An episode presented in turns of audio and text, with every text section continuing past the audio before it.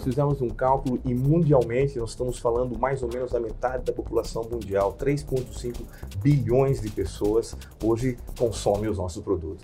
Que um dólar que você investe para fazer nutrição melhor representa 6 dólares de retorno. Então, uma população bem nutrida é muito mais economicamente ativa. A sustentabilidade para nós, a DSM, não é só uma pessoa que está ali na esquina falando de, da, da, da, da, solução corporativa de responsabilidade social. Investimos mais ou menos para uma companhia que é negócio para negócio, aproximadamente 5 a 6% do nosso turnover. Dá para fazer a conta aí dos 9,3 bilhões. Ou você lidera, ou você segue, mas não fica no meio do caminho. Começa agora o podcast do Conexão CEO, apresentado por Carlos Sambrano. O programa de entrevistas que traz as principais lideranças empresariais do Brasil para falar sobre negócios e nova economia. Um oferecimento Banco Original. Provavelmente você já consumiu algum produto dessa empresa e não tem a mínima ideia.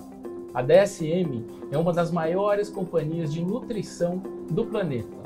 Trabalha com Nestlé, Cargill, Coca-Cola, Unilever, entre outras companhias. O pessoal da empresa até brinca.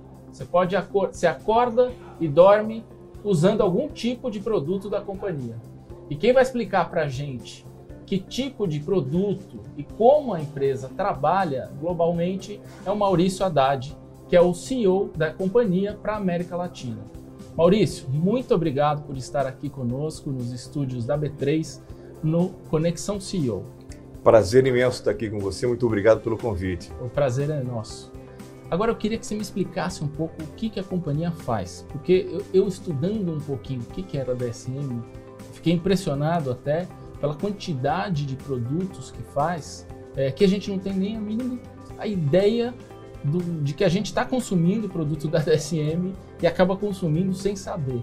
Conta um pouco, como é que é o trabalho da empresa? Ótimo. É, na verdade você já, já, já contou um pouco, né? A gente realmente está na vida das pessoas, mesmo as pessoas sem saberem. Por quê? Porque é uma companhia negócio para negócio, business to business.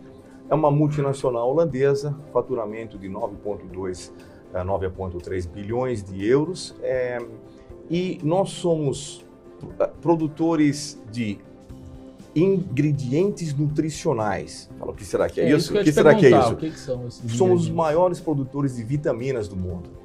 É, mas não as vitaminas que você está acostumado a, a, a, comprar na farmácia, mas nós somos os fornecedores de soluções para todos os produtos que tem que ter um, uma parte balanceada na nutrição. Então isso significa as indústrias de alimentos que você mencionou, as indústrias de bebidas, as indústrias de cosméticos e muito importante também as indústrias de nutrição animal. Então, to todas as áreas de nutrição animal, seja avícola, suinocultura ou gado, elas sempre estão trabalhando conjuntamente conosco para ter um alimento balanceado para esses animais. Essa é uma parte que representa 65, 70% do nosso negócio. A outra parte são materiais especiais, fibras especiais, plásticos especiais e resinas especiais. Para dar uma ideia, uma das fibras, chamada Dyneema, é a fibra mais resistente e a mais leve que existe no mundo.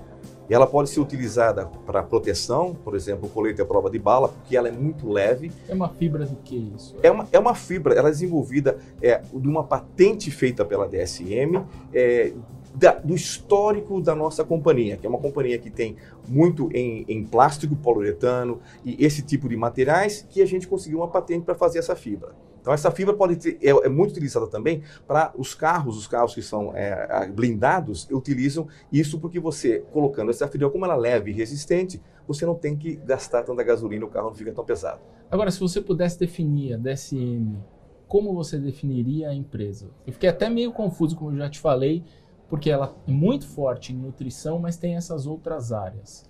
Como é que você define? É uma empresa do quê? A DSM é uma empresa de nutrientes e de materiais especiais. Essa é a definição da DSM. É. Mais fácil que isso, impossível. Agora, a empresa já foi uma mineradora. Como é que foi essa é, a transformação? Empresa, a empresa, em 1902, se chamava DSM, continuamos com o nome pela herança, Dutch State Mining, que era a empresa mineração de carvão do governo holandês. Hum. E ela veio se transformando através dos anos completamente, saiu de mineração, foi para química pesada, de química pesada para química fina, de química fina para a área de nutrição e materiais especiais. Isso ocorreu nos últimos 120 anos, mais ou menos, e sempre numa linha estratégica. E nos últimos 10, 15 anos, essa transformação foi a maior transformação em que a DSM vendeu muito mais as coisas que estavam relacionadas com química e química pesada para entrar muito mais na área da nutrição. 2013 é um ano muito importante em que a DSM faz a aquisição da Roche Vitaminas, a multinacional suíça farmacêutica, uhum. que deixou essa parte de vitaminas, a divisão de vitaminas, e a DSM comprou. Com isso, deu um estímulo muito grande para se transformar nessa gigante na área de nutrição. Agora, curioso essa transformação, uma empresa que era uma mineradora de carvão trabalhando com nutrição.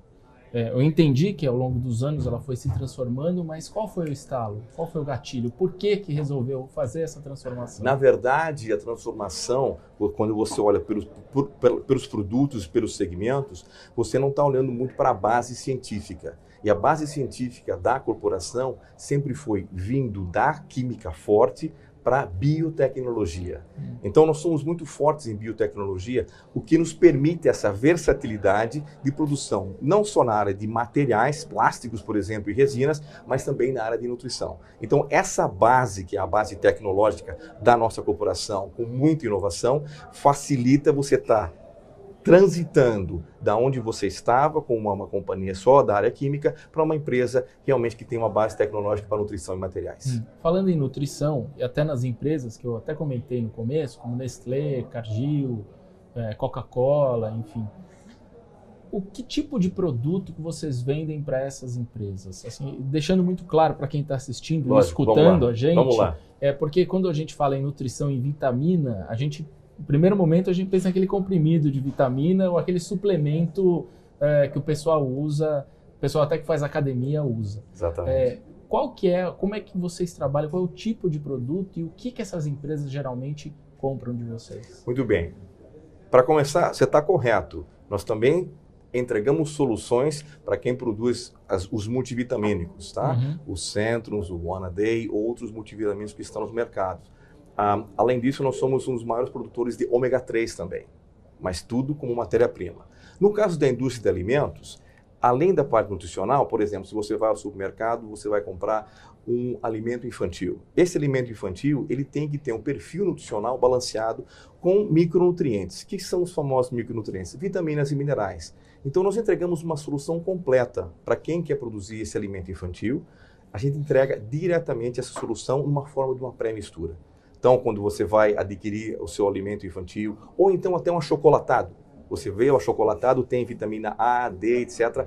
Em geral, é onde nós entramos com as nossas soluções de entregar as vitaminas de uma maneira que elas sejam estáveis e fáceis de serem utilizadas nesse produto. E a hora que você estiver consumindo, você também vai ter o benefício desses produtos. Entendi. Então, por exemplo, você já entrega uma solução para cada companhia. Exatamente. Então, de tipo de vitamina que vai ter. Exatamente. Dentro. A gente tem análise de mercado, a gente tem análise nutricional e os desenhos são desenhos muito particulares. Então você, quando vai ao supermercado, você vê aquela quantidade de vitaminas e minerais e eles são muito diferentes de produto para produto, porque vai depender qual é a população alvo que você está querendo atingir se são crianças, se são adolescentes, se são pessoas da terceira idade. Então você tem que ter um perfil diferente. E nós integramos, entregamos essa solução completa para os nossos parceiros comerciais. Você acabou de falar de população e eu queria ter uma ideia. Quantas pessoas consomem indiretamente os produtos de vocês? É, nós fizemos um cálculo e mundialmente nós estamos falando mais ou menos da metade da população mundial, 3,5 bilhões de pessoas hoje consomem os nossos produtos. Diariamente? Diariamente, ah. diariamente. Eu sempre gosto de perguntar para as pessoas, antes de contar o que é a DSM, você comeu margarina hoje? Você tem um, um animal em casa, um pet, um cachorro, um gato? Você saiu no sol hoje pela manhã e passou um protetor solar? Você, e eu quero agradecer que está sendo nosso cliente. É isso que eu ia te perguntar, você falou de protetor solar. Uhum. É, uma, uma, uma questão é, é, vitamina que a gente ingere. Correto. Uh, como é que funciona nessa área de proteção solar? É, que, que, tipo de, de aplicação tem para esses produtos? Quando você vai adquirir um protetor solar, você sempre tem lá o famoso FPS, né? Uhum. Um número que as pessoas já sabem hoje, já estão bem educadas, fator protetor de proteção solar 15, 30, etc. Esse desenho, essa combinação do desenho e fazer com que um protetor solar tenha uma capacidade de você não ficar com a pele oleosa, esse tipo de solução é que nós entregamos. Nós produzimos a base do protetor solar, e com isso a gente faz, juntamente com nossos clientes, de novo, você mencionou alguns deles, Unilever, Natura, a gente faz essa solução para que você tenha o fator de protetor solar, proteção solar que vai desde 15 até 70. Ah. Então é essa, é esse é o conceito. E, e ultimamente a gente diz que você não pode sair num país tropical como o nosso sem essa proteção, porque o câncer de pele é uma coisa muito, muito perigosa e que tem crescido exorbitantemente no país. Então, o protetor solar é muito importante. Agora, o investimento que vocês fazem em inovação deve ser muito alto, eu acredito, porque são produtos ah, que você tem que acompanhar também a inovação das outras indústrias, ou não, ou eu estou enganado? Você está completamente correto. A gente tem é, inovação é, é o centro da, do, do, todo o nosso negócio. É, nós temos, nós investimos mais ou menos para uma companhia que é negócio para negócio, aproximadamente 5 a 6% do nosso turnover. Fazer a conta aí dos 9,3 bilhões. E nós temos, desenvolvemos há 10 anos atrás, um centro de inovação que está na Holanda. Nós temos satélites no mundo, mas esse centro de inovação tem mais de 200 cientistas só para buscar alternativas novas e soluções para os nossos clientes. Vocês têm um centro desses aqui no Brasil também ou não? Aqui no Brasil nós temos centros de aplicação, mais de aplicação para estar mais perto da realidade dos nossos, dos nossos parceiros, dos nossos clientes. Nós temos uma fazenda experimental, a Fazenda Caçadinha, onde ali a gente faz muita inovação para entender exatamente no tipo de gado que a gente tem aqui no país. Aí você está falando de nutrição, nutrição animal. animal. Exatamente. Que é outra vertente do grupo. Exatamente. É, qual o foco na área de nutrição animal? Na nutrição animal, aqui é, no Brasil e na América Latina, nós atendemos todos os segmentos: suínos, aves e gado leiteiro e gado de corte. Então a gente tem é, soluções que vão diretamente a esses três segmentos. Uma marca, talvez, para quem não, está assistindo ou ouvindo, que é a marca Tortuga, uma marca muito tradicional para quem tem gado de leite e gado de corte. Essa é uma marca da DSM. E a nutrição animal, no caso da DSM, é só para fazer o, o, animal engordar e ter uma, uma sal, ser mais saudável? Qual que é o intuito aí na, na questão da Jun, nutrição animal? Juntamente com a inovação, nós temos a sustentabilidade como um gerador de negócio. A sustentabilidade para nós, a DSM, não é só uma pessoa que está ali na esquina falando de, da, da, da, solução corporativa de responsabilidade social. Então, por exemplo, se falamos de inovação, nós desenvolvemos por mais de 10 anos uma molécula que ela tem é, o nome, é, é, o brand dela hoje chama-se Bovaer. Bovaer. Bovaer. Ah. E a Bovaer, o que, que ela faz? É uma molécula que ela não interfere na digestibilidade dos alimentos, às vezes até pode até melhorar, mas ela não tem nenhuma interferência, porém, ela reduz a emissão de gás metano, que é um gás que logicamente tem um, um, um efeito muito, muito ruim com relação à camada de ozônio, é, em até 30%. Essa molécula ela foi recentemente ela, ela foi é, é, aplicada para registro na Europa, então, temos todos os estudos, não somente de segurança, mas também os estudos de eficácia, e logo pretendemos trazer essa molécula para o Brasil. Ainda não está no Brasil? Ainda, ainda não, mas ela vai chegar. Quando vai chegar? Olha, a gente, a gente estima ah, que ela, ela deveria estar chegando ano que vem, o mais tardar no 2000, 2021. 2021, isso. então, isso certeza 2021 já vai 2021 estar aqui. a gente tem quase certeza que já, ela vai estar Por aqui. Por que, que ainda não está aqui? porque na verdade a gente precisava terminar todos os estudos, né? Não, nós como, como, como temos esse compromisso muito forte com a ciência, não dá para você lançar uma molécula nova para a nutrição animal que não tenha os estudos de segurança e de eficácia. E quando a gente fala de eficácia, testados aqui no Brasil com gado brasileiro. Vocês já, já testaram? Já fizemos os testes e nos surpreendemos com os resultados. Muito positivo. Agora, muito bacana essa questão que você falou de redução do gás metano em 30%. Então, o gado vai ingerir essa ração que tem os, o Bovaer. Isso, que tem uhum. o Bovaer e ele vai emitir menos gases metano. Exatamente. Mas e do ponto de vista, por exemplo, do produtor? O produtor uhum. quer ver o gado engordar quer ver o gado dar mais leite. Correto. Vocês conseguem, essa equação está resolvida? Então, essa, essa é uma equação muito importante, porque do ponto de vista econômico, o benefício de você emitir 30% menos gás, ele é, ele é quantificável. Ele é quantificável e o benefício que isso traz para a atmosfera. Agora, isso, por, por isso que esse tipo de produto tem uma relação não somente grande com o produtor, mas também a parte governamental, que tem que entender que um país como o nosso, nós também temos que ser muito conscientes com relação ao que a gente está fazendo com o meio ambiente. Uhum. Mas o, o, gado engorda? Ainda? É isso que eu te perguntei. Não tem nenhuma Ele... interferência. Nós temos alguns dados, mas a gente prefere deixar isso é, numa, numa outra equação. A transformação de alimento em proteína animal é um pouco maior, inclusive. É maior. É um pouquinho maior.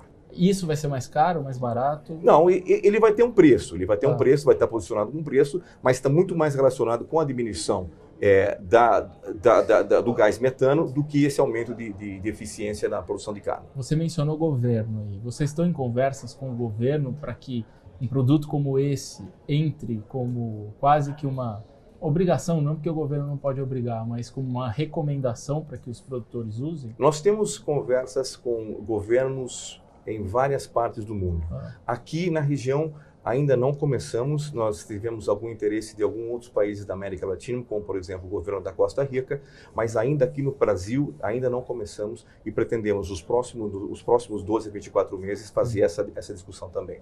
Qual é a representatividade da nutrição animal e da nutrição que não seja a humana, animal, humana, é. né? É, no negócio da DSM? O que, que, é mais importante? Na verdade, é, o negócio de nutrição, seja humana e animal, representa hoje 65% a 70% do nosso negócio, maior do que o negócio de materiais. E dentro dessa equação, em, em, o, que, o que tem uma representatividade maior entre humano e animal, o animal é um pouco maior, 55%, 60% é animal e o resto é humano. Uhum.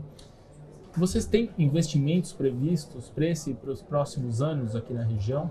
Na verdade, é, a DSM, é, quando, quando nós fizemos o anúncio da estratégia é, para os anos é, 2019 e 2021, foi dito, e é muito claro, temos algum dinheiro em caixa, mais ou menos uns 4 bilhões de euros, é, que muito claramente vão ser investidos em aquisições na área de nutrição.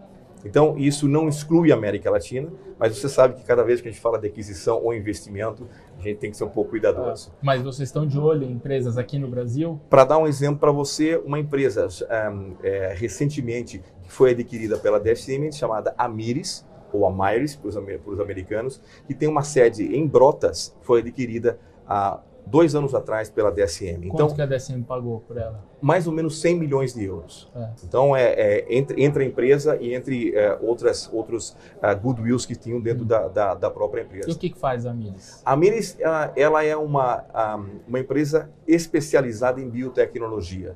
Ela produz alimentos por fermentação, perdão, ela produz ingredientes por fermentação que podem ser utilizados em uma variedade de produtos. Para nós, o grande interesse foi a produção de um produto chamado fernezeno, que é utilizado na produção de vitamina E. Então, hum. esse foi, esse foi esse grande investimento que foi feito na América Latina. E essa empresa, por exemplo, você falou, é uma empresa do interior de São Paulo, que vocês adquiriram. Uhum. Essa empresa, hoje, a tecnologia dela é exportada para outros países, além da América Latina, até para a Europa? A empresa não é uma empresa brasileira.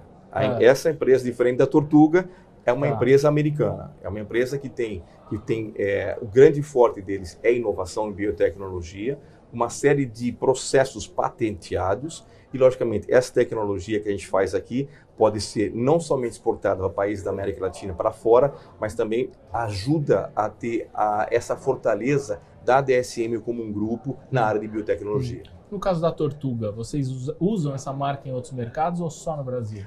Toda a América Latina tem produtos da Tortuga uhum. é, e a gente tem interesse em expandir, mas continua sendo o Brasil o país mais importante. É uma, é uma, uma marca muito forte aqui, uhum. muito tradicional, mais de 50 anos, completamente reconhecida pelo mercado em relação à qualidade e a, agora estamos fazendo a expansão da marca para outros países do mundo.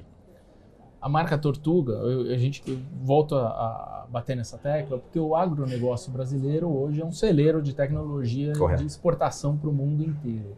É, faz diferença ser uma marca brasileira no nível global no setor de agronegócio? eu acho que o Brasil é muito reconhecido no agronegócio. Então, cada vez que você fala Brasil e você está representando algo no, no, mundo do agronegócio, sempre faz a diferença. É. Porque existe muito reconhecimento. Vocês preveem é, novos investimentos? Você falou de aquisições. Uhum. Vocês estão pensando, tem 4 bilhões de euros em aquisições. Mas empresas brasileiras também estão sendo analisadas? De que área seriam essas empresas? A minha resposta, eu volto a insistir com é. você. Não temos uma especificação geográfica das aquisições ah. e a área, a área de nutrição animal e nutrição humana. Vocês têm um, uma, uma área de M&A dentro da empresa? Tem uma área Olhando específica. Isso? Exatamente, uma área específica de M&A dentro da empresa. Como é que vocês mapeiam essas empresas? É, na verdade, tudo está relacionado à estratégia. Né? Nesse momento, do ponto de vista estratégico, a direção foi dada e foi comunicada que a área de nutrição onde nós vamos querer ser ainda mais fortes. Mas é muito vago. Aí. Você sabe que a M&A é uma coisa que, cara, é. o, o, que eu puder falar aqui, de repente eu vou ter problemas é. mais tarde. Então, é, é eu não posso dar é, tantas informações assim como você gostaria que eu pudesse dar para você. Agora tem uma questão, Maurício, que é hoje o mundo está mudando muito quando a gente fala em alimentação. Uhum. Então aí estão aí as food techs. Correto. Todo mundo vem falando as startups que entraram no mercado em todos os segmentos, inclusive na área de alimentação, é, com hambúrguer vegano. Hoje tem até camarão feito em laboratório. É, isso de, de alguma forma vai afetar o negócio de vocês em algum momento. É, vocês estão olhando para isso? Vocês têm comprado foodtechs também? De que forma vocês estão se inserindo nesse mercado? Perfeito. É, é uma tendência, assim como você desenha, é uma tendência irreversível. Isso vai acontecer. Não nos esqueçamos que é, é, existe hoje um desbalanço muito grande no consumo de proteína animal. E a proteína animal tem uma qualidade que é uma, uma qualidade muito alta quando comparativa com a vegetal. Então, no meio tempo, o que, que nós estamos fazendo? Primeiro, não vamos cruzar os braços e dizer que essa tendência não vai atuar. O que nós fazemos é fazer com que toda essa produção de proteína animal seja feita de maneira mais sustentável. O Bovaer, que eu mencionei, é um exemplo. Temos outros exemplos de enzimas que trabalham para que todo esse manejo do, do, do animal seja feito de uma, uma maneira muito mais sustentável. E, além disso, com o olhar das próximas proteínas, que podem ser vegetais ou proteínas que são laboratório, nós recentemente nós, é, fizemos uma joint venture com uma grande empresa é, de cereais francesa chamada Avril, ou Avril, uh, e ela produz canola. Só que na canola estamos desenvolvendo conjuntamente com eles proteína vegetal. Então, isso dá para você uma ideia de que nós não estamos parados. De um lado, estamos fazendo com que a produção de proteína animal seja feita de uma maneira muito mais sustentável, e do outro lado, estamos, do ponto de vista de inovação, buscando alternativas. Estão se preparando aí para o terremoto que vem pela frente. Exatamente. A gente falou muito sobre nutrição, uhum. que é o carro-chefe da companhia. Mais de 60% do resultado hoje, globalmente, vem uh, de nutrição. Mas a, a empresa ela atua em outras áreas, como a gente falou, meio uh, brevemente sobre, você até falou de uma fibra que a empresa produziu, mas tem outras áreas. Uma coisa que me chamou muito a atenção é um, um protetor solar contra a luz azul. Me explica um pouco o que, que é isso que a, que a empresa desenvolveu. É, você sabe que normalmente a gente fala sobre UVA, UVB, né? Os, os, raios que são, que, que, os raios solares que realmente eles atuam sobre a pele, fazem todo esse, esse dano até chegar no câncer de pele. Agora, com o advento de nós quase todos trabalharmos de frente para o computador, então você tem essa radiação que também faz um dano não somente para a pele, mas também para os olhos. Então, assim, é, duas coisas de inovação. A primeira, voltando aos ingredientes, que é um produto uh, chamado Zeaxantina, que você, ao ingeri-lo, você protege a sua mácula. Tá? Esse é um ponto. E o outro é um a gente chama de Parsol, Parsol Max, que ele protege você dessas radiações uh, da, da, da, da, luz azul. Que a gente vive hoje, é Totalmente. a era das telas, né? Ou no Totalmente. celular, na, na tela. Não tem escapatória. Ou você está no celular, ou você está no tablet, ou então você está na frente do computador. Então, para isso, e a gente já existem estudos que isso é também é, é, faz muito dano para a pele. Então, você passando esse protetor, então você não precisa nem sair ao sol mais. Você vai precisar também usar um protetor solar, que não é um protetor solar, é um protetor para luz azul. É isso que eu ia te perguntar. Você tem que passar esse protetor. Exatamente. Vocês trabalham com quais empresas nesse, nesse segmento? Nós trabalhamos com empresas nacionais, as grandes, né? por exemplo, com a Natura, é, com o Boticário, e trabalhamos com as empresas internacionais. É, trabalhamos com a Unilever, trabalhamos é, com a Avon, que agora vai se transformar também em Natura. Então, todos os grandes nomes né, são, são clientes nossos. Bayersdorf, por exemplo, são esses, esses nomes das companhias líderes na área de personal care. Nessa área de outros negócios, quais outras outros produtos você destacaria? Eu, você falou um pouco sobre plástico também. Isso. Até plástico você desenvolve? É, um exemplo que eu gostaria de citar para você, normalmente, para quem tem esse nosso telefone móvel, né, é, é o celular, a gente, al- algum, algumas marcas a gente briga muito com a, a bateria que não funciona, né? Então você tem que recarregá-lo. E uma das marcas, eu posso dizer hoje, eu posso dizer qual é a marca, a Apple, você tem o iPhone, aquele famoso cabo branco. Sim. né? Esse cabo branco é recoberto por um plástico. Esse plástico é um plástico especial. Por que, que é um plástico especial? A Apple, com a preocupação da vida, do ciclo de vida do plástico ou do carregador, quando você termina esse ciclo de vida, normalmente ele, ele é incinerado. Quando você incinera, é PVC e PVC, os gases que saem dessa incineração, eles são carcinogênicos. Então nós desenvolvemos para a Apple um plástico especial que, quando incinerado, não traz para a atmosfera gases que têm um teor de carcinosidade grande. E vocês fazem isso para outras empresas? Fazemos para, em geral, nós trabalhamos diretamente com as grandes empresas. Exemplos, por exemplo, a empresa automobilística. Ah, A empresa automobilística, os motores, eles têm é, peças que, em geral, no passado, eram peças metálicas. Essas peças metálicas, elas representam um peso muito grande. Quanto maior o peso, maior a necessidade de combustível, maior a pegada de carbono. Então, hoje se substituiu essas peças metálicas pesadas por peças mais leves de plásticos engenheirados termorresistentes. E aí nós entramos com a tecnologia desses plásticos para substituir as peças metálicas nos automóveis, fazendo que os automóveis sejam mais Mas sustentáveis. vocês têm esse tipo de operação aqui na região? Na- aqui na região, a nossa operação na área de materiais é bem menor do que na área de nutrição. Nós Ah. temos alguma operação no México dos plásticos engenheirados, mas aqui no Brasil é praticamente fábrica- muito pequena. Não, não temos fábrica aqui. Tem previsão de estar? Porque a indústria automobilística é muito grande aqui no Brasil. Olha, é, essa é uma discussão que eu tenho tido internamente com a corporação. É, existem prioridades geográficas do ponto de vista estratégico. Então, a- os, nossos, os- os, os nossos líderes da área de materiais, eles estão buscando mais oportunidades na China, na Índia, no Japão, e ainda não estão com olhos muito para o Brasil, infelizmente. Por quê? Economia atrapalha? É, eu Ou acho- Esses, esses é. últimos anos de turbulência. é, A minha leitura é, é que eles não tiveram no passado experiências muito positivas.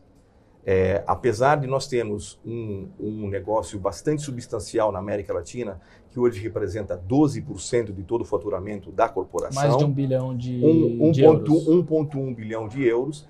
É, com a experiência que eles tiveram no passado, não foi uma experiência muito positiva. Eu sempre digo aos meus colegas que fazer negócio na América Latina, no Brasil, não é para amadores. Além disso, não é uma corrida de 100 metros. Isso aqui é uma maratona. As companhias que entenderam que isso é uma maratona estão há muito tempo no Brasil e entendem esses altos e baixos da nossa economia e, por isso, conseguem gerenciar e, no médio e longo prazo, isso é sempre vantajoso para a A corporação. DSM está há quantos anos aqui no país? A DSM, se você considerar que ela comprou um pedaço grande da, da, da Roche, ela está mais de 50 anos aqui. Mas como DSM mesmo? Como DSM está há uns 30 anos aqui. 30 anos. Isso. Que experiências são essas que você disse que não foram muito boas? É, eu acho que quando você começa um negócio nessa parte do mundo é, e você não entende as dinâmicas, principalmente a dinâmica, você tem que ter uma presença aqui. A presença significa não somente da parte executiva, das pessoas que entendem o que vai acontecer aqui, mas você também normalmente tem que ter uma presença de fábrica. Hum. Essa é uma coisa. A segunda, a segunda coisa é você tem que ter uma certa resiliência, porque você tem problemas.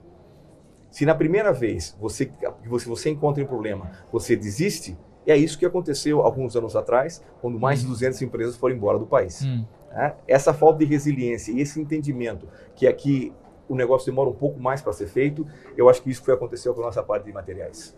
A DSM, então, tentou entrar forte nessa área e, e recuou. Tentou, teve, inclusive, fábricas no passado é, é, de elastômeros. Elastômeros, elastômero é, aquele, é, é aquela borracha utilizada hum. É, no, no, nos automóveis, né? É, mas isso também já foi, foi, nós saímos desse negócio e não foi uma experiência muito positiva para a DSM. E agora é mais difícil conseguir aprovação para esse investimento Exatamente. voltar. Mas você está tentando. Sempre. Eu estou sempre aberto para negócio. É difícil explicar para o estrangeiro o Brasil? Eu diria não é fácil. É, a grande diferença é quando você é, consegue adquirir uma certa confiança com as pessoas que estão do outro lado do oceano. Então, até você adquirir essa confiança é muito difícil explicar. Chega um momento que as pessoas confiam nos executivos que estão aqui, uhum. confiam no trabalho que eles fazem aqui e, sinceramente, deixam de entrar nos detalhes e querer entender os detalhes que acontecem aqui, que são muito difíceis para serem entendidos. Quais são as, mai as maiores dificuldades que você tem? Assim, quais são as grandes dúvidas que eles têm na matriz, que às vezes para a gente parece simples, mas você tem que explicar? Eu, eu acho que é, eu tenho, eu normalmente utilizo um exemplo que é um exemplo político, em que você, de repente, em menos de seis meses, perdeu um presidente, perdeu um presidente da Câmara, perdeu, você perdeu tudo e as pessoas não entendem como é que isso é possível, número um, e não entendem como é que você pode dar seguimento no crescimento econômico dentro de um panorama político desse jeito. Então, acho que essa, é, é, essa influência política econômica é uma das coisas mais difíceis para ser interpretada lá fora. Eu acho que nem a gente consegue entender direito. Eu né? tenho, tenho que ser muito sincero é. com você. Quanto menos perguntam, melhor. Como é que você está analisando a economia brasileira? Quais são as perspectivas? O que, que você está achando do cenário? Eu, eu, eu sinto que é, nós passamos por momentos muito desafiantes. Eu voltei ao Brasil ao, em 2015. É, os meus amigos me disseram por que, que eu escolhi essa época para voltar para cá. É, foi uma época difícil nos últimos anos. Eu tenho sentido que a gente está indo no caminho correto. Eu acho que economicamente o, o país é, fez vários passos nos últimos anos para seguir no caminho correto quão correto e quão rápido nós vamos ter essa capacidade de voltar a um crescimento que é o crescimento devido para esse país é uma pergunta que eu não sei responder. Mas eu, eu acredito que estamos no caminho correto. Mas se o pessoal da Matriz te perguntar, é, a gente quer voltar a investir, a gente investe no Brasil ou não? Investe no Brasil. Investe na América Latina. É. O Brasil hoje representa quanto da região latina? Ah, representa bastante, representa bastante, porque nós fizemos a aquisição da Tortuga, né, alguns ah. anos atrás. Então o Brasil representa 50, 60% de todo o negócio que nós temos. Que é muito, é muito grande. Bastante. Agora, falando de nutrição, voltando a falar agora de nutrição. Uhum. O Brasil é um dos países que tem tem muita gente, é um país muito grande, mas também tem muita gente que passa fome, tem muita gente subnutrida no país. De que forma que uma empresa como a sua é, se insere nesse contexto? Porque uma coisa é você fornecer vitaminas para grandes companhias é. que vendem para uma camada favorecida da população. É. Mas tem muita gente aí que não tem acesso a esse tipo de, de nutriente que vocês produzem. Como é que vocês se inserem? Como é que é essa, esse... Existe um dilema existencial aí para vocês nesse, nesse, nesse assunto? É, infelizmente, o panorama mundial não melhorou e não vem melhorando nos últimos três anos com relação à desnutrição. É, e cresceu de novo em 2018. 820 milhões de pessoas no mundo vão para a cama com fome.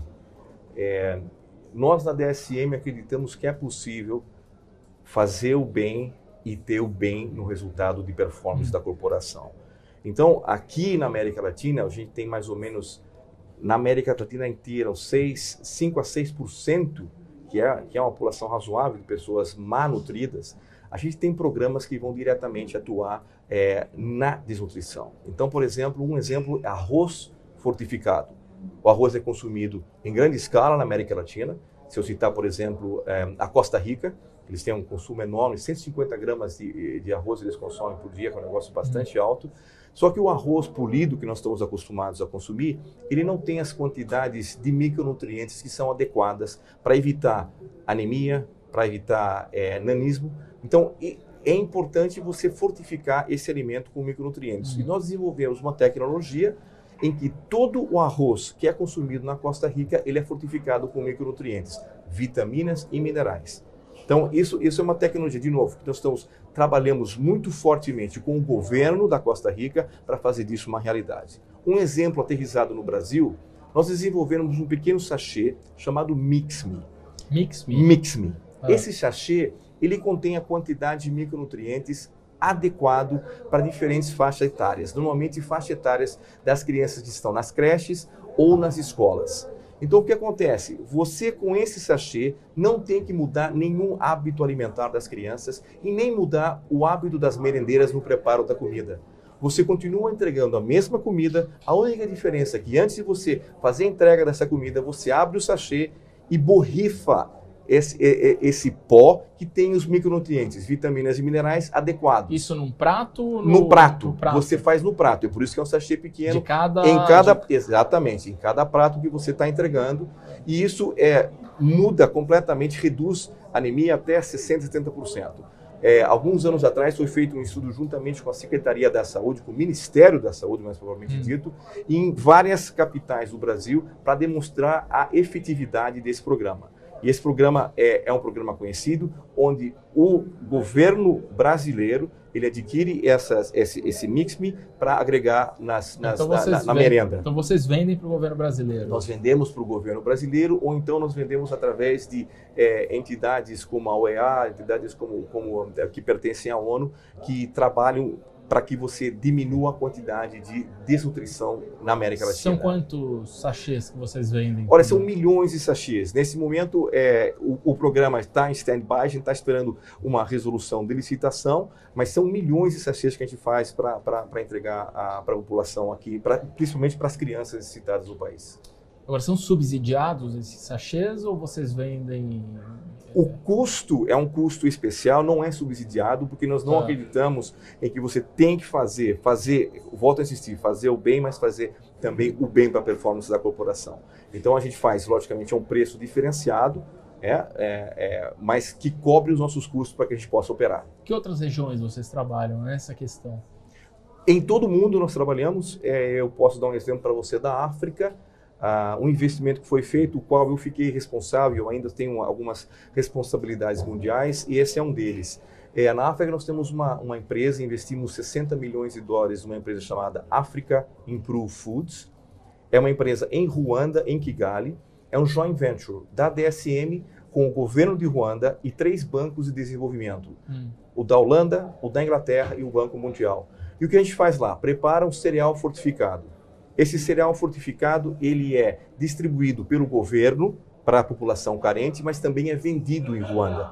Além disso, o Programa Mundial de Alimentação tem a possibilidade de adquirir esse produto fabricado localmente, porque nós trabalhamos num ecossistema completo, ajudamos aos produtores de milhos, pequenos, pequenos fazendeiros, a desenvolver uma melhor tecnologia e eficácia com relação à produção de milho. Então, vai de ponta a ponta o mesmo fazendeiro o qual a gente garante que vai comprar esse produto, vai ser utilizado na fábrica, que é, é hoje, é, ela, ela roda com 350 é, pessoas da própria Ruanda e ele volta para o fazendeiro, para a mãe que está grávida ou para as crianças de pequena idade. Certo. Você falou aqui que você ainda cuida de algumas. Uh, tem algumas atribuições em outros países além da América Latina. Exato. Quais países você? É, na verdade, os países onde existe um índice de desnutrição muito alto.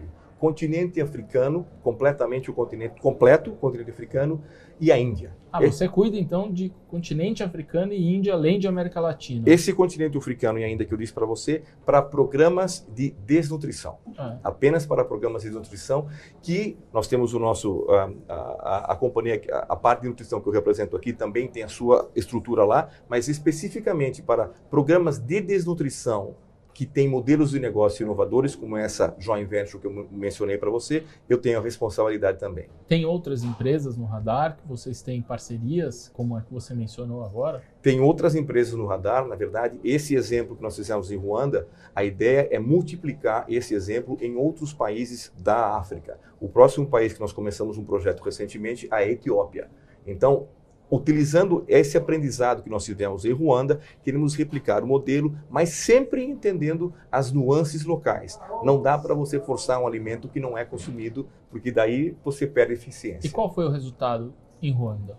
Em Ruanda, eu vou dar um resultado, vou dar um número para você. A Universidade de Chicago, ela fez uma avaliação não do ponto de vista nutricional, mas o impacto econômico que, que essa, essa fábrica African Pool Foods teve é, e vai ter no futuro lá em Ruanda. Um bilhão de dólares é o impacto econômico para a região. Como que foi mensurado isso? Qual é o, o, impacto que porque a pessoa não vai ter doença? Não, isso, pessoa... esse, esse, é o impacto nutricional. Ah. É, foi feito tudo menos o impacto nutricional. Então foi feito o impacto do ponto de vista das pessoas que têm é, é, uma nova educação, porque foram treinadas para trabalhar nessa empresa, as pessoas que trabalham lá, é, tudo que você faz gerar na economia, o benefício que isso vai ter indireto para as pessoas que estão trabalhando no, no, setor, o benefício que foi para os pequenos fazendeiros que não tinham para onde vender, ficavam na mão dos, dos atravessadores. Então, tudo isso foi calculado pela Universidade de Chicago e chegamos a essa conclusão. Além disso, o efeito nutricional, que está mais que comprovado, que um dólar que você investe para fazer nutrição melhor, representa 6 dólares de retorno. Então, uma população bem nutrida é muito mais economicamente ativa. Você trabalhou em vários países, em várias Sim. regiões. Né? Você cuida hoje da América Latina, acabou de falar que ainda cuida de África nessa questão uh, desnutrição. de desnutrição e também Índia. Mas trabalhou na Europa e na Ásia. Em que países você trabalhou? Eu trabalhei dentro da América Latina, México, passei quatro anos no México, passei quatro anos em Singapura, passei quase dez anos na Suíça e cinco anos entre Bélgica e Holanda. Quais são as principais diferenças que você identifica entre uh, funcionários, trabalhadores, profissionais uh, de diferentes nacionalidades? Como o brasileiro está inserido em relação a esses uh, trabalhadores profissionais de, desses outros países? Correto. Eu acho que a principal característica que difere, se você fizer um comparativo Europa-Brasil, vamos, vamos ficar nesse, nesses, tá. nesses dois continentes, é essa mentalidade de poder fazer. Aqui no Brasil, quando você vem com uma ideia, as pessoas, os trabalhadores querem fazer, abraçam, e você não tem que fazer muito convencimento para que as pessoas entendam que isso é uma coisa que pode ser feita. É o can-do mentality. Uhum. Na Europa você tem que explicar umas 350 vezes para que as pessoas, todo mundo começa pelo não lá. Então essa é uma, é uma diferença muito uhum. grande. Tem coisas boas e coisas ruins das duas dessa diferença. No Brasil, às vezes, você tem que segurar as pessoas para não, não saírem correndo tanto, porque precisa um pouco mais de planejamento para que as coisas sejam feitas corretamente. Uhum. Na Europa, você tem que gastar muito mais energia para convencer as pessoas e talvez fazer menos planejamento para que as coisas saiam mais rápido. Hum. Então, acho que aqui a agilidade do brasileiro, a criatividade que nós todos somos forçados a ter do dia a dia é impressionante. Enquanto na Europa as coisas acontecem num ritmo diferente. Hum. É, na Europa você faz planejamento de três, quatro anos, vai marcar uma reunião, você fala isso vai acontecer daqui a quatro meses, vai ser é, no terceiro trimestre. Aqui no Brasil você fala, então, se você não matar três leões por dia, fica difícil é. para você sobreviver. Bom, você trabalhou com várias nacionalidades, mas também hoje a gente vive uma, uma situação de novas gerações entrando no mercado de trabalho com diferentes anseios. Muita gente diz, oh, já os jovens querem um propósito, não ficam mais numa, numa empresa durante... Você tem quantos anos de DSM? Eu tenho 31 anos de DSM, é, somado com a Rocha. É um caso raro. Hoje, para a tua geração, isso é uma coisa é, mais normal. Completamente. É, para as novas gerações é mais difícil você ver algum jovem hoje pensando em entrar numa empresa e falar, ah, eu vou fazer carreira nessa empresa, eu vou ficar 10, 20, 30 anos, porque eu vou ter um plano muito bem detalhado. Como é que vocês lidam hoje com essa, essa questão é, de carreira dessas novas gerações? Como manter os talentos dentro da empresa? Como eu havia dito para você, sustentabilidade para nós não é uma coisa feita na sexta-feira à tarde é o nosso dia a dia, é o nosso maior valor. E a gente vive isso. Eu dei alguns exemplos para você com o Bovaer, com o African Pro Foods. Então, na verdade, com a história do, do, do, do cabo uh, carregador do, do telefone. Então, na verdade, isso atrai muitos talentos. A nossa, a nossa é, recentemente fizemos a revisão de estratégia e foi a primeira vez que a gente botou isso como parte integral da, da estratégia Purpose-led, performance-driven. Então o propósito está no começo, está na nomenclatura da estratégia, mas não só isso, com fatos coerentes e concretos que faz com que as novas gerações se sintam mais à vontade e atraídas a trabalhar na DSM. Mas vocês, vocês divulgam isso como um atrativo? Totalmente, totalmente. Porque uma coisa é você hoje, a gente tem muito, usam muito a palavra sexy, né? É. É, as startups são sexys. É, aí tem lá um escritório bonito, essa questão de ser moderna, tecnológica. A tua área é uma área mais tradicional, é uma indústria mais tradicional. É, de que forma que vocês conseguem, além do propósito, como você mencionou, reter essas pessoas? É, eu acho que é, é, a primeira coisa é o propósito, mas o propósito feito de uma maneira em que você deliver what you promise. Não dá para você só ficar falando e contar com é sexy, é bacana, que as pessoas entrariam na corporação e estariam desaparecendo. É, nós temos, por exemplo, no Brasil, nós também entendemos que você tem que ter modernidade naquilo que você faz e escutar com grande clareza o que as novas gerações estão querendo. Então, por exemplo, os nossos escritórios hoje eles são abertos. É, você tem a possibilidade de trabalhar em casa. Você tem vantagens se você vier de bicicleta. É, a gente trabalha no, no, edifício mais sustentável da América Latina. Então, tu, todas essas, essa, esses benefícios conversam muito com as novas hum. E às vezes até meio complexo para gerações como a minha. É isso que eu ia te perguntar. É... Como é que vocês, é, esse choque de gerações? Então, a gente faz, tenta fazer, lógico que é um desafio para todas as corporações, mas tenta fazer o meio do caminho é. com relação, por exemplo, os escritórios são abertos e existem algum, alguns escritórios, ainda existem alguns escritórios, porque nós trouxemos pessoas que estavam acostumadas com mais de 20 anos em estar no seu escritório, então poucos escritórios, algumas salas que você usa para fazer chamadas telefônicas, então não é aquele radicalismo da noite para o dia, então a gente tenta fazer esse balanço para que as pessoas da geração, minha geração, então as gerações anteriores, também não se sintam completamente confortáveis, mas o mais importante é a gente ver essa nova geração que é realmente o futuro que vai tocar a nossa corporação. Uhum. Você falou de vantagens, até para quem trabalhar de bicicleta, que tipo de vantagem? Você, é, você, tem, você, tem, você tem vantagens. Por exemplo, se você vier de bicicleta, você tem no nosso edifício, você tem um lugar para guardar a bicicleta, você tem um lugar para tomar banho, você tem é, é, o tempo suficiente para você fazer isso. Quer dizer, não é venha de bicicleta e, e, é. e, e deixa Vou ganhar uma promoção. Exatamente. Se você vai de bicicleta, você vai ser o chefe amanhã. e a outra coisa que a gente preza muito é a segurança, é. né? Então, é, é, vem de bicicleta, você vem com capacete, você faz a coisa acontecer é. corretamente. Mas às vezes as pessoas motivam, é, vem de bicicleta e, e, não acontece nada. A outra coisa é, é, a possibilidade, todos os nossos funcionários têm a possibilidade de fazer é, uma academia. Uhum. E não é assim que nós temos uma academia, porque às vezes as pessoas preferem fazer perto da sua casa. Então nós temos um convênio com uma empresa e essa empresa pro, prover para os nossos uhum. funcionários, você pode fazer em qualquer academia que, academia que você se sentir bem à vontade. A gente falou um pouco dessa questão do choque de gerações. É, vocês têm é, trabalho, hoje muitas empresas trabalham no formato dos squads, uhum. né? metodologia agile, entre outras metodologias. Vocês já têm trabalhado isso? Como é que você analisa essa questão? Não, eu, eu acho que nós estamos buscando essas, essas oportunidades. É, eu não posso dizer que nós temos squads montados nesse momento, é. mas a gente já começa a trazer mais a mentalidade de agility dentro da corporação. É, é na verdade, eu, eu, sou um grande fã de é, ou você lidera ou você segue, mas não fica no meio do caminho. Tá? Então, é. acho que essa, essa é uma mensagem muito importante quando você quer fazer esses times multifuncionais para que eles possam ser mais rápidos e façam a coisa acontecer. Uhum. Às vezes a gente até, voltando ao problema cultural que eu, que eu mencionava antes, às vezes a gente é muito mais agile do que a nossa casa matriz. Uhum. É, e a gente tem essa liberdade para poder fazer acontecer aqui no Brasil e na América Latina. E na questão das gerações, vocês trabalham juntos? Bastante. É, existe algum tipo de coach reverso? Bastante, bastante. Mundialmente Inicialmente, nós fizemos o coach reverso, que ah. começou para liderança, para top liderança, e existe a ideia agora de fazer que isso cascateie para a corporação. Foi os feito, jovens, os jovens, exatamente. Eu tive um coach, um coach, é, a, a menina, a, logicamente mais jovem que eu, que não é difícil. É. é, ela trabalhava na Suíça e a gente fez sessões uma vez por mês durante todo o ano com esse coach reverso. E além do quantos, esse mentoring reverso, ah. não é coach. Quantos anos você tem? Eu tenho 56 anos. E ela tinha quantos ela anos? Ela tinha 30 anos. 30 anos. É. E, e, ela fazia o quê? Na, na ela trabalhava na, numa das nossas empresas chamada Pentafarm. Ela trabalhava, uh, ela trabalhava no laboratório de desenvolvimento.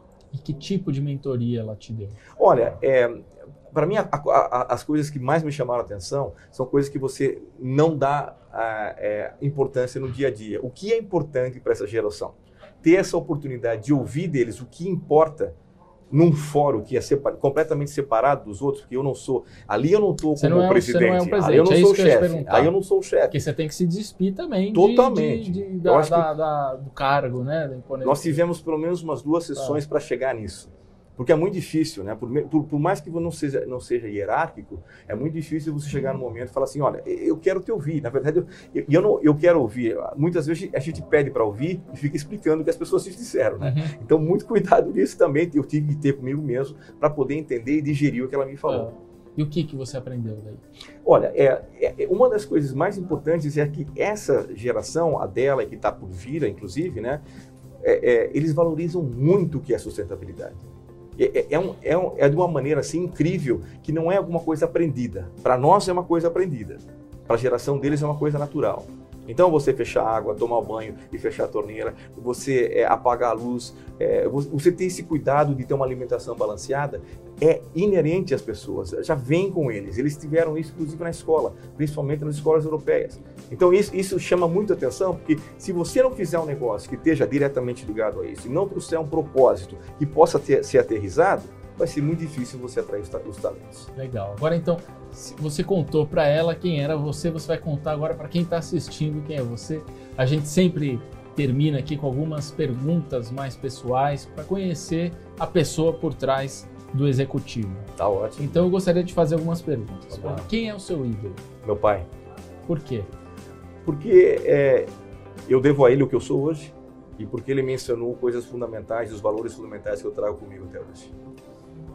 Qual característica você mais admira em uma pessoa? A verdade. E o que você mais detesta? A mentira.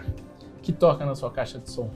Na minha caixa de som toca muita coisa. Toca muita bossa nova, é uma grande variedade de rock nacional e internacional. Eu gosto de música, qualquer tipo de música, mas eu gosto muito de música popular brasileira. Quais cantores você gosta um, mais? Djavan, Caetano Veloso, Beto Guedes. E o que, qual é o seu hobby? Meu hobby é tudo que tem duas rodas e um motor em cima. Moto. Moto, carro, tudo que tem. É. É, eu falei duas rodas, eu falei errado. Eu falei, tudo que tem motor e rodas. Ah. então, moto, carro, eu adoro. Eu tenho moto sempre, sempre. sempre e você sai para para pilotar moto no fim de semana? É bastante, é bastante as viagens com os amigos. Ah, faz isso pra... Que viagem que você já fez de moto? Assim? Olha, eu, eu fiz viagens não muito longas. É, há dois fins de semana atrás a gente foi é, até é, Paraty. É, não é muito longo, mas a, a grande maravilha da moto, para quem gosta de moto, é quando você está em cima, a sua mente está completamente desligada. Né? Você está focado naquilo que está fazendo é. e é, para quem gosta, como eu, né, é, traz uma energia é, re, renovadora. Agora, para quem gosta de moto, o estilo da moto define o motoqueiro, qual é a sua moto? Eu tenho uma BMW GS 1200. Ah, muito bom. É, eu, já, eu, eu, esperava essa pergunta é sua, porque não, eu não sou Harley Davidson. Diz uma coisa, Maurício: poder é? Respeito. O que te faz levantar da cama todas as manhãs? Desafios. Liderar é? Servir. Que conselhos você daria para terminar que conselhos, e olhando para essa câmera aqui, que conselhos você daria para quem está começando a carreira? Eu diria, não espere que a coisa chegue até você. Vai atrás, batalha, acredite e não tenha medo de desafios. Vai em frente. Maravilha. Maurício, muito obrigado, obrigado pela sua presença. Aqui. Prazer. Prazer foi nosso. Esse foi o Conexão CEO, com a apresentação de Carlos Sambrana. Assine o nosso podcast, se inscreva no nosso canal no YouTube, Neofeed Brasil, e na nossa newsletter no site www.neofeed.com.br para receber notícias em seu e-mail. O Conexão CEO tem o um oferecimento de Banco Original.